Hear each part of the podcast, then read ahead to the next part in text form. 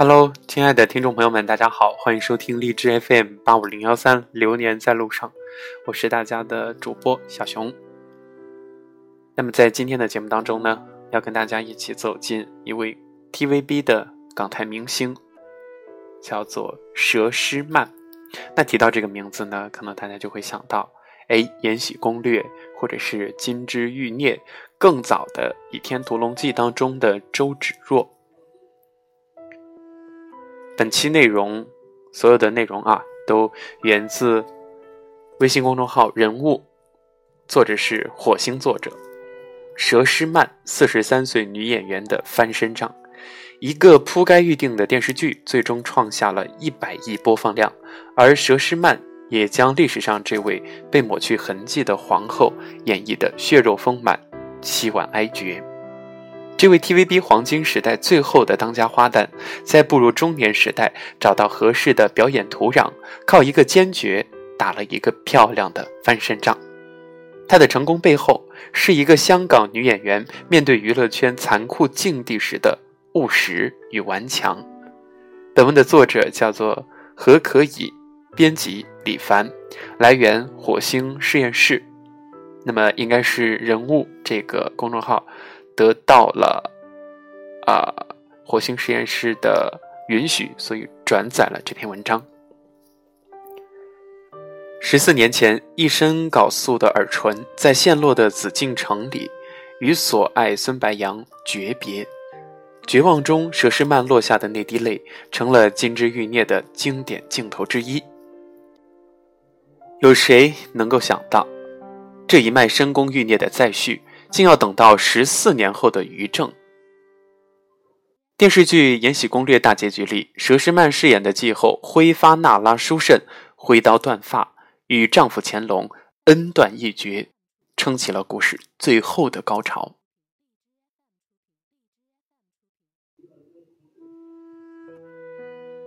在这部爽点也是雷点的升级打怪剧里，佘诗曼饰演了最不爽的怪物之一——娴妃。他为年老色迟而焦虑，为爱情破碎而绝望。他用自己紫禁城的困兽之斗，提升了原本勾心斗角、争风吃醋的格局，让屏幕前的你我为这无解的悲剧共情。没人质疑，佘诗曼贡献了这部戏最优秀的表演之一。成功有点始料未及。二零一七年，他接拍这部电视剧的消息传来，粉丝鸣得不平。还历历在目，为什么想不开去拍于妈的戏？当然，更有尖刻的反驳：佘诗曼是演技特别突出，还是颜值特别突出？做女配不是很正常吗？彼时大家都把《延禧攻略》视作《如懿传》低配版，认为色调绝对瞎眼，浮道化必然低俗，唏嘘一众中年演员真的捞着不好资源，最后送上四个群嘲。扑街预定，只是近日娱乐圈流行打脸，眼看着一个个大 IP 戏糊了，被人瞧不上的低配版却骤然爆红，在流量榜上呼风唤雨的明星，对收视率失去了必胜的魔力，而那些被观众淡忘的中年戏骨，把握住机会，释放自己的光彩。佘诗曼在《延禧攻略》里正是如此。这位 TVB 黄金时代最后的当家花旦，在步入中年后，靠一个坚决打了一场漂亮的翻身仗。她的成功背后，是一个香港女演员面对娱乐圈残酷境地的务实与顽强。《延禧攻略》让观众重新看到了三位中年演员的精湛表演，他们分别是聂远、秦岚和佘诗曼。和前两位比起来，佘诗曼的表演更多了一份跨境的不易。拍《延禧攻略》时，他本想用不太流利的国语说台词，但是想到母语能让表演自然流畅，他用回了粤语。出于对演对手戏的大陆演员的体贴，但每段台词他会坚持切回国语结尾，为了让角色的效果最好的呈现。他钦点了一直给自己配音的香港国语配音演员苏百丽来为贤妃配音。第一集里，贤妃一开口，对 TVB 熟悉的观众迎来了一大波回忆杀。回忆里，这个声音属于金枝玉孽的耳唇，属于法证先锋二里的马国英，更属于宫心计里的刘三好。这些不仅是佘诗曼，更是那个电视帝国最后的余晖。一九九九年，二十二岁的佘诗曼参加香港小姐，那一年参选阵容强大，佘诗曼的晋级并不顺利，转机出现在一袭古装扮相。那一年是香港回归年，为此 TVB 精心设计了在红馆举行的总决赛，并以唐、宋、元、明清等六大朝代主题的展现当代港姐的风采。未想佘诗曼扮相上扮上古装后十分出彩，他把握住机会，成功的晋级五强，最后以季军出道，当年就签约 TVB。一年后。他被 TVB 金剧专业户的著名监制李天胜相中，拍板让他与 TVB 那时当家小生陈景洪搭档出演《雪山飞狐》。那是 TVB 最后一轮翻拍金庸电视剧。初出茅庐的佘诗曼没有上过表演训练班，演戏全靠摸索。他曾经回忆当年：“我抓不住你，知道吗？很害怕，每天都去片场的时候没信心。”面对镜头时，他的眼神不知道应该落在哪里，手也不知道摆在哪里，演技不得章法，天生的嗓音更让他备受指摘。毒舌的香港观众说他好似一把鸡仔声，以讽刺他说台词时有气无力。报纸上一浪一浪都是不会演戏的恶评。佘诗曼觉得我是没有天分的。在 TVB 的造型工厂里，演员也是产业流水线的一员。不出挑的演员并无任何特权。在一次无心的迟到后，佘诗曼被现场的制作助理在众人面前用粗口骂了一整天。也许她不是天分型选手，外形条件上不属于老天爷赏饭吃。这个女演员身在 TVB 这个造型工厂里，例行勤能补拙的道理。为了练声，他在家里每天大声朗读报纸半小时，不顾隔壁邻居也能听到。他拜陈景洪为师傅，在朝夕对戏中不断揣摩，就这样慢慢的拍，一年又一年，学会了一点，慢慢边学边练。逆风翻盘的机会在两千年，佘诗曼和后来公认的最佳电视情侣张智霖合作《十月初五的月光》。这部戏是佘诗曼的上位之作，也是她演艺生涯的一个重要的里程碑，第一个重要里程碑。从此之后，她的演技愈发成熟圆融。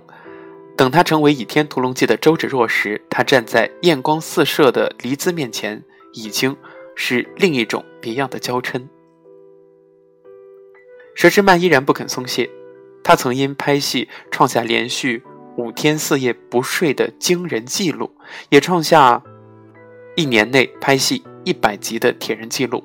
曾最多一天拍三个年代的戏，只能通过服装和造型辨别自己是哪个朝代的哪个角色。因为连夜赶拍《帝女花》，过度疲劳，她下巴受伤。为不影响作品进度，她没有听从医生休息一个月。带伤上阵，最终付出了一个女演员最不愿意的代价。她的下巴留下一道长疤，从此只能用化妆来掩盖。两千零三年末，TVB 官方的一次民调显示，轩轩、蔡少芬、郭可盈、陈慧珊、张可颐、佘诗曼为 TVB 最受观众欢迎的六大花旦。从此，六大花旦的名词正式诞生。两千零四年，佘诗曼迎来演艺生涯里最重要的电视剧，由金牌监制戚其义执导的《金枝欲孽》。此时的佘诗曼经过七年的洗礼，演技已经突飞猛进。她饰演的董家尔淳，在《金枝欲孽》中与剧中饰演如妃的邓萃雯、饰演安茜的张可颐等三位女主角一起大斗演技，成为全程话题。《金枝欲孽》播出后，好评如潮，影响深远。她是 TVB 最后的巅峰，直到今日仍被众多 TVB 迷反复的评说。这部剧首开宫斗剧类型之先，让大陆电视剧制作者效仿借鉴，也让数年间中国电视银幕成为后宫天下。一转眼，当年弱智纤纤的佘诗曼也四十三岁。对许多的女演员来说，这是一个容易陷入职业危机的年纪，是涂着阿宝色口红、敷着刘海，继续扮演无辜单纯的女一号，还是从容展示时间在自己脸上划过的痕迹，并让他们为合适的角色增色？佘诗曼遇见了《延禧攻略》里的娴妃，娴妃是乾隆的怨偶，怨到让皇帝令史官将她的一切存在的痕迹抹去。当《延禧攻略》的监制于正看到史书上的这段时，他直觉应该有一位很厉害的演员诠释他。好戏难求，好演员也难求。饰演娴妃的演员年纪不能太轻，演技得了得，最好有古典气韵。当然，按照于正戏的惯例，片酬不能太高。他找到佘诗曼。佘诗曼是二零零三年于正参与编剧的第一部戏《带我飞，带我走》的女主角。那时候的于正自称不懂情也不懂爱，却难得遇见了两个好演员，把情感处理的浓且稠密。两个好演员是拍拖过的佘诗曼与陈浩民。一年后，这个好演员在《金枝欲孽》里饰演的尔淳，成为于正最爱的角色。于正相信贤妃能让佘诗曼温柔外表下隐藏的力量发挥的淋漓尽致。这时候的佘诗曼正在香港小成本电影里沉浮。效力十三年后，佘诗曼与 TVB 解绑，以避免在重复的劳动里突然消耗。但遇到好的剧本，她依然尽全力出演。二零一一年，他在《天与地》里饰演叶子恩一角。这部神剧的开篇就是佘诗曼的单人表演，没一句对白，全靠眼神、肢体动作。佘诗曼不急不缓地演绎着一场任性的失踪戏，曾经的青春，已秘不回来的惆怅，溢于言表。在剧中，他更是说出：“和谐不是一百个人讲同一番话，和谐是一百个人。”有一百句不同的话之余，又互相尊重的一大金句。只是在新世纪的风云变幻里，TVB 已经难续往日的辉煌，佘诗曼只能北上。二零一二年，佘诗曼主演了自己的第一部内地国民剧《嫁入豪门》，在剧中，她饰演一个外柔内刚的沈家养女沈莹秀，这样的角色她手到擒来，但播出后毫无水花。而这一年，同是 TVB 花旦的蔡少芬正在宫斗剧另一部里程碑作品《甄嬛传》里饰演年老色衰的皇后，并以此在大陆再度翻红。二零一三年，佘诗曼与胡军合作主演历史史剧《建元风云》播出，依然没有反响。他也将眼光放在大荧幕上过，只是他的电影资源有限，少有可以发挥演技之作。香港文艺片顶级导演王家卫、许鞍华的资源他拿不到，最有商业号召力的周星驰、成龙也无缘没合作。另一边，中生代四旦双冰几位大花把持着内地最大的电影资源，佘诗曼的年纪太大没优势，资源也差很多，内地大导演大制作自然轮不到他。近三年，佘诗曼在大荧幕上和影帝级演员古天乐、吴镇宇合作了三次。和张智霖合作了四次，但没有太大的突破。事时，于正发出了邀请。不要小看这一位香港女演员的务实与执着。当他接到《延禧攻略》的剧本，他用两天的时间看完，接下了这部并不讨喜且传闻片酬每集不超过十二万的戏。这一回，佘诗曼把握住了时机。她饰演的娴妃既没有富察皇后仙人般的善良，也不像高贵妃恶得浮夸痛快，但这一个一出场便是一个暧昧难明的老成妃子，在她的诠释下，有着格外有层次的角色魅力。在戏里，娴妃的招牌场景拉人照镜子，最令观众印象深刻。佘诗曼记得自己在《延禧攻略》里第一次拉的是高贵妃，一开始她没有特大的感觉。但排戏时，他突然想起，好像玉莹也给我拉过一次。他由不得想，怎么可以有一点区别于之前的不同表现？冥思苦想，他明白了，其实没有，没有别的方法，因为机位什么都一样，只是如今我人生的经验不同了。整整七十集里，佘诗曼的扮相变化并不大，除了衣服首饰有些稍微的改变。她走出了以往宫斗戏坚决靠化妆加持的表演套路，没有深色眼影，没有飞翘的眼线，没有猩红的唇色。佘诗曼用自己的眼神、肢体完成了角色的一步步黑化。而现实中，她依然是那个大笑姑婆，不介意自己被观众制作成表情包，因为她觉得自己一直都是美美的。《延禧攻略》的火爆，佘诗曼和其他主创近日频频接受采访。言笑中，她乐观自信，总是大笑的直面采访的讥讽。她笑谈自己多才多艺，一定能在宫斗戏中活到最后。她回应第四番位的演员排位，一二三不过是数字，而数字对艺术家不重要。不重要吗？在造星工厂 TVB 摸爬滚打。又在北上后体会三十年河东、三十年河西的残酷，佘诗曼怎么不会知道作为女演员必须面对残酷与无可奈何呢？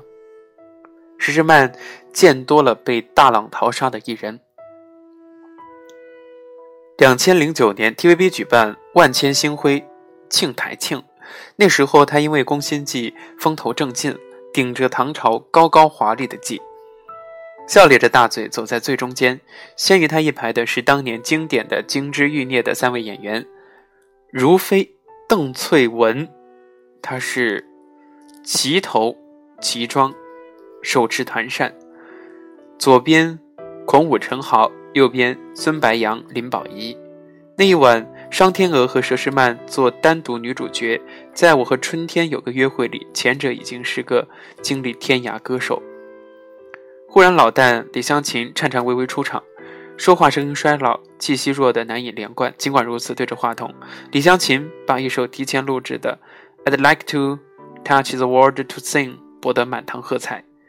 他们都是被香港影视的黄金时代打磨出的演员，尽职尽责，演好一出台庆戏。名嘴们排排坐，不顾形象，玩撅嘴拧鼻的把戏。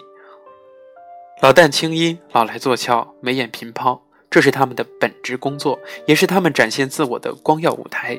谁说他们是麻木无灵魂的塑料花？好艺人明了行业本质，奋力抓住每一次高光时刻，尽力展示自己的魅力，娱乐大众，也以此收获验证自己的价值。这也正是佘诗曼走向成功的路。对这些职业女性来说，行业兴衰，年纪渐长，风华不再。都无可逃避，也无需逃避。嗯，